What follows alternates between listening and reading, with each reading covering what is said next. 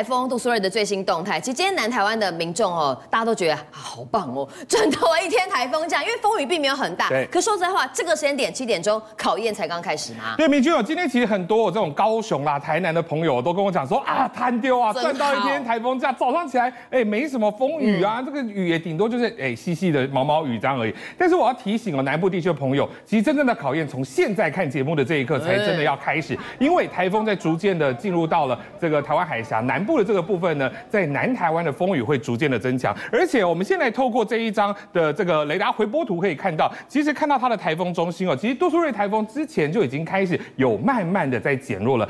通过吕宋岛的时候，它的中心呢是四十公尺，四十八公尺每秒，之后到四十五公尺每秒，现在是四十三公尺每秒。但是要注意哦，不要觉得说，哎，好像听起来好像有减弱一点点，你就觉得说没什么了不起。因为现在你可以看到，明君看到这台风眼的部分，过去我们认为说，哎，台风台风只有一个台风眼嘛，对不对？对。但是你看到它现在中间好像包了一个像甜甜圈一样的东西，对，啊、对不对？现在它在干嘛呢？它在进行所谓的眼墙置换。通常眼墙置换呢，这个事情只有在强度很强、够强的台风才会发生，所以原本在这个甜甜圈的正中心哦，这是它原本的一个台风眼，好，在这中中中间，但是外面我们可以看到还有一个空洞的一个地方，所以它这边会慢慢形成一个新的台风眼，并且逐渐的收敛，把旧的台风眼给吃掉，也就表示说它在进入到巴士海峡这个海域是适合它发展的，它还在持续的变强当中，尤其在逐渐靠近台湾的时候持续变强，那就真的不可以掉以轻心了。那当然在过去哦这段时间我们讲说在昨天其实它移动速度非常缓慢的哈，我们卡这卡打掐哈，人家说好像醉汉，然后晃来晃去的，不知道方向在哪里。对，就是因为它当时没有明确的导引气流。那但是现在它的这个行进速度也大概十五到二十公里左右了哈，就是速度也是不快哈，骑脚踏车就追得上了。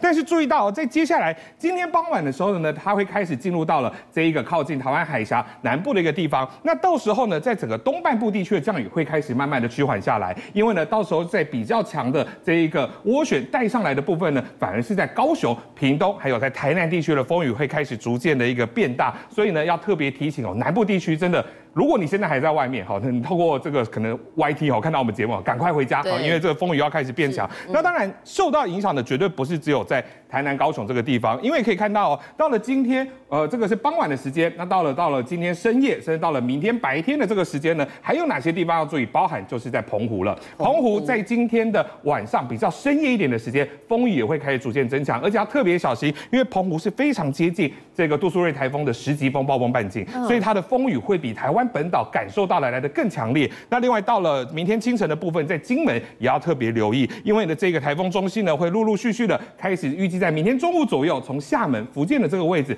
登陆到中国的陆地。那但对我们来说，明天可能下半天之后，整个危机就解除了啦。好，风雨会慢慢停下来，但是要特别留意哦，因为这个台风哦，我们回到这张图来看，这个台风其实它在整个西南象限的这个呃在东南象限的部分呢，它的这个云雨带还是非常强的哈。所以当它逐逐渐在往北移动的过程当中，这个比较强的，有点像吊臂一样，就会直接这样甩进南台湾，所以南部地区的风雨会非常非常的大。来看到这是在富冈渔港哦，因为这个风浪的状况真的是呃太大了哦，所以你看到这些船只，其实他们也都知道海上警报发布之后，赶快进进港要来避风嘛。但是就是因为风雨太长，我就算前一天我已经去把它加牢来做固定了，但是不断的碰撞，结果导致进水，所以有两艘渔船哦是沉到了这个港口的里面哦。那在对船东来说也是觉得很伤脑筋啊，我。身材工具可能就因为这样受到呃损坏哦，那甚至呢，在整个台东哦，嘉兰村的部分的溪水暴涨的状况也非常的一个明显哦，尤其我们刚刚讲到，在华东地区降雨非常的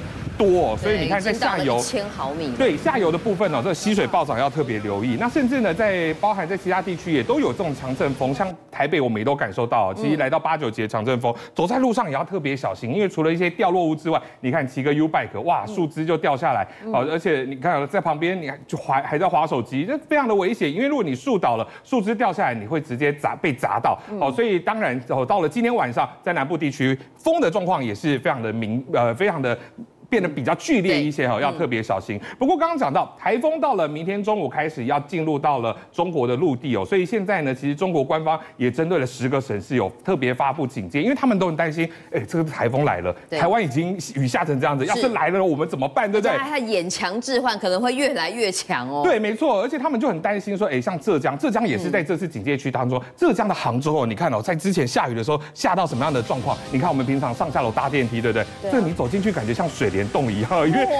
进去直接做 SPA，对，因为下雨水是已经淹到电梯里面了，所以你那个没有开门，那个水都直接从电梯门给淹了出来哦。那另外有包含你开车在路上也非常的危险，因为你这个雨刷就算调到最大，明俊你看这像不像好像你在走这个隧道洗车一样？对，这怎么 怎么刷都没有用啊。对，所以你你就算调到最快，你根本也看不到前面的一个路哦。所以在杭州的暴雨哦，是让大家觉得非常非常的可怕。离谱。对，没错，尤其有在杭州富阳这个地方，其实之前跟大家讲到哈，这个淹水的状况是直接把车直接给冲走，所以你可以看到在事后，哎，这些车通通都被撞毁成这个样子，所以你就知道，哎，这个状况非常非常的可怕。那当然，这个都还不是台风造成的一个降雨哦，但是接下来杜苏芮台风要进入到了中国的陆地，这几个省市都很担心，过去暴雨的状况可能还会带来更可怕的一些灾情。好，的确哦，这个台风哦，现在哦，呃，这个重新哦，建造它的台风眼呢，强度会变得更强。那我们关注一下，其实，在菲律宾哦，哎，这两三天也因为这杜苏芮台风龟速的关系，也酿成了不小的灾情，而且比前两天看到的情况更加严重。对，没错。虽然说现在呢，呃，它的中心当然也没有登陆吕宋岛了，但是它在这个巴士海峡，乃至于接下来进入到台湾海峡南方这个部分，不要忘了，我刚刚讲到它南方象限的云带，还是持续的影响到了菲律宾的一个北方岛屿，所以可以看到在当地降雨的状况也是非常的呃非常的多。那甚至你看，明君看这个画面，你看土石流，山上山坡的这个土石直接被大雨。就是呃，非常的多，承载不了这样的一个重量，哎，在山上最怕遇到这种情况了。对，尤其在山坡地旁边要特别小心。尤其你看旁边还有一个好像是露营车啊，好之类哦，民众住的地方就直接被这个土石流给吞没了。好，那当然这是在山区啦，在下游的部分，当然雨多，当然溪水暴涨。好，那我就看到包含这个洪水，你看明君，嗯，在河流上漂的这是什么？这是一个小木屋哎，所以呢，现在这个大雨哦，导致洪水暴涨，也把这个呃房子啊、建筑物啊，通通都给冲掉。那另外呢，包含在旁边哦，这个渡轮上面哦，你看机车哦，原本大家也都已经知道风大雨大，你渡轮一定会晃动的很激烈嘛。对。那我原本用绳索都已经把它绑好了，就避免这些车子。哇，就风一来，全部跟骨牌一样。没错，就是你一台倒，咚咚咚咚咚，就倒了非常多。而且你看，有些机车可能新买的哈，就是马上你看旁边车壳就已经破裂了，车主也非常非常的心疼。不过现在在亚洲来说呢，除了这个台风造成的一个威胁之外啊，其实真的有点。呃，冰与火的战争的一个概念。对，因为台风一走哈，一旦气流稳定，我们要迎来下一波的高温酷暑了。对，现在啊，所以这次台风看起来啊，好像跟日本没什么关系，但日本现在也是逃逃冒雷修了哈。我真的是很热啊，为什么这么说？来看到这张图哦，你看红彤彤的一片，现在是在七月底的这个时间，你看哦，在京都的部分也飙到了三十九度。好，那另外包含在东京都心也来到三十六度。之前有跟大家讲到，南都三十度以上。对，甚至哦，你包含在北海道，现在温度也来到三十五度以上了。其实之前。跟大家讲过，在这个东京附近哦，八王子市哦，温度已经来到三十九点一度。那现在这个温度还是没有退烧，温度还是非常非常的高哦。那所以当然现在哦，也针对了他们至少三十五个都听到府县呢，是发出了中暑的警戒。哎，这个过去还没有这样的一个记录哎。而且没有说三十五个都道府全部发那个中暑警戒吗？没有没有没有，主要是因为今年真的太热了。我们知道，其实，在日本的东方海面哦，这边是有一个清潮，它是属于比较寒冷的这种洋流。但是今年来说，这个洋流呢，没有这么样的。冷哦，所以也就导致就是说，它没有办法帮日本来做降温的一个动作，所以今年的温度还会越来越高。当然不是只有今年，因为你一旦有这种洋流，它开始呃有一点失调的状况之下呢，这一种极端气候的状况只会越来越严重。那当然像这一种哦极端气候带来的一些威胁，不是说只有日本，因为包含在美国，我们可以看到在佛州哦这一个海底世界现在也出现蛮大的一个问题哦，因为怎么说呢？现在你知道。海水的温度，我们通常觉得，哎，天气很热，我要去海边玩嘛，因为比较清凉啊，对不对？对。但是你知道海水温度几度吗？三十八度啊，连海都三十八度，进去根本就是温水，哎，这感觉像你是在泡温泉的，不是去水里玩，你知道吗？嗯。其实照来讲，一般来说，七月份平均的海温大概哦是在二十三到三十一度之间。现在是三十八度。现在是三十八度，所以呢，在海底下跟海面上，其实就都造成不同的一些威胁。包括你看到这个是什么珊瑚礁，其实照来讲应该是五颜六色，非常漂亮。但是就是因为海温过高，好，现在就开始有些白化的一些状况发生。那在海面上的一些影响，当然就是在于说，哎，我海海温一旦呃太高，这水蒸气上来之后，更容易产生暴雨的一个状况。所以我们也看到，就是包含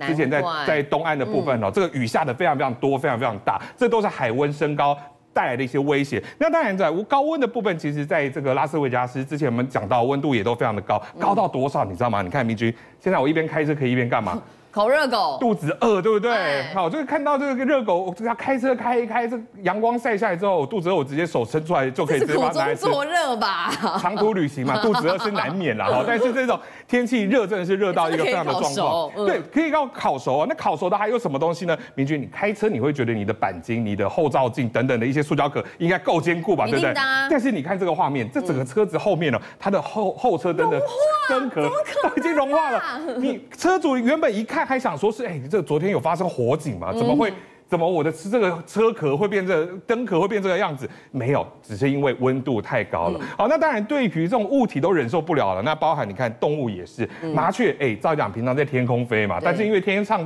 飞的时候你也没有东西可以遮蔽，对，好，所以你就 就就被人家发现就是倒在地上，是已经热晕了。好，好心民众还帮他加水，对，还好帮他稍微冲凉一下，好，补充一点水分，是还能够回到他原本的这一种活力啦，还能够在好家在。但是呢，我们讲到哈，在沙漠很热的地方，你一定会看到一种生物，它就是长这个样子。什么东西叫做仙人掌？仙人掌一定是很耐热的啊，是不是？我们都觉得说，就算在办公室你种仙人掌忘了浇水，它也不会怎么样。但是明君，那个是在外面，你看到高温之下。仙人掌原本应该胖胖圆圆的嘛，刺刺的嘛，对，但已经热到缺水缺到这样的一个状况，所以其实专家也说，其实仙人掌这种东西，它虽然说耐旱耐高温，但是它也不能够完全没水。嗯，但是现在哦，遇到的状况是，哎，我就真的是没有下雨，所以在这么热的一个天气之下，就算这一种非常耐旱的仙人掌，也因为缺水，现在都变得非常非常的可怕。政界、商界、演艺界，跨界揭秘。重案、悬案、攻击案、拍案惊奇，新闻内幕、独特观点，厘清事实，破解谜团。我是陈明君，我是李佳明，敬请锁定五七新闻网，真相不漏网。